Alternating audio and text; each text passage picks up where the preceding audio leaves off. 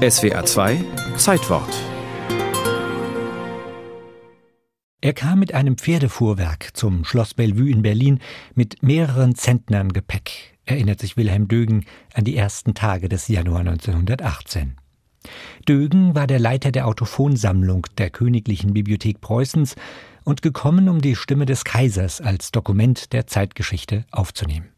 Die Terminsuche hatte sich über ein halbes Jahr hingezogen, schließlich war Krieg, aber jetzt war es soweit. Der Oberhofmarschall empfing Dögen freundlich, aber reserviert. Im Vorzimmer des kaiserlichen Arbeitszimmers wurde das Aufnahmegerät mit dem Trichter installiert, der allein durch einen weißen Vorhang hervorschaute, der den Raum teilte, damit der Kaiser nicht von der Apparatur abgelenkt würde.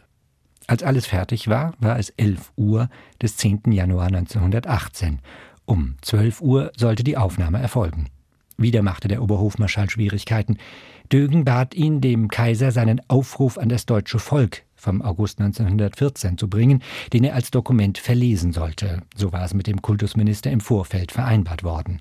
Man könne dem Kaiser unmöglich vorschreiben, was er zu sagen habe, so der Oberhofmarschall. Er werde den Text nicht überbringen.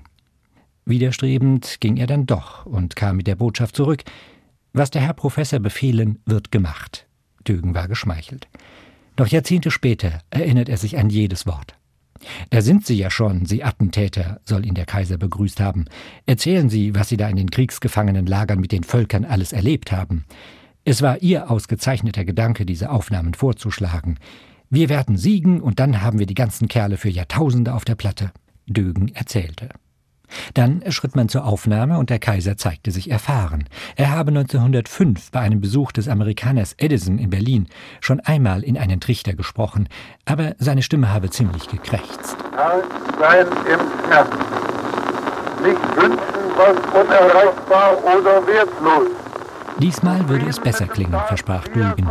Er benutze keine Edison-Walzen, sondern Emil Berliners Plattenverfahren. Nach einigen Probeaufnahmen ging es los. Über dem Trichter hielt ich dem Kaiser den Text zum Ablesen, erinnert sich Dögen. Indem ich Sorge trug, dass der Kaiser den richtigen Abstand vor dem Trichter während der Aufnahme bewahrte, berührte ich leise seinen Rücken. Auf meinen stillen Wink begann der Kaiser. An das deutsche Volk.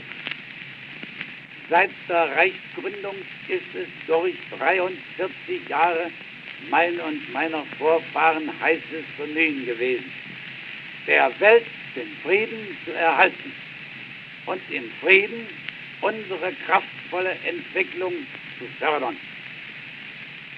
Aber die Gegner neiden uns den Erfolg unserer Arbeit.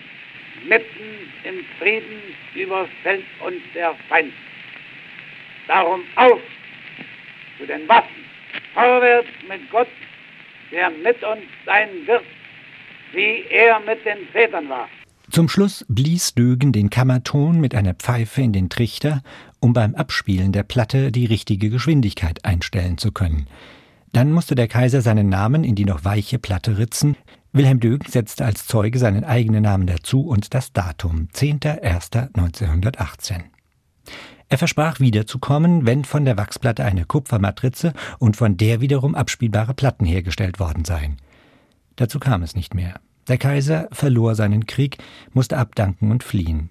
Dögen stellte bis Mitte der 20er Jahre noch über 70 Platten auf diese Weise her von verschiedenen Persönlichkeiten. Aber die mit der Stimme des Kaisers war ihm die wichtigste, wie er in seinen Memoiren schrieb. Erst heute kann ich ermessen, einen wichtigen historischen Augenblick erlebt zu haben.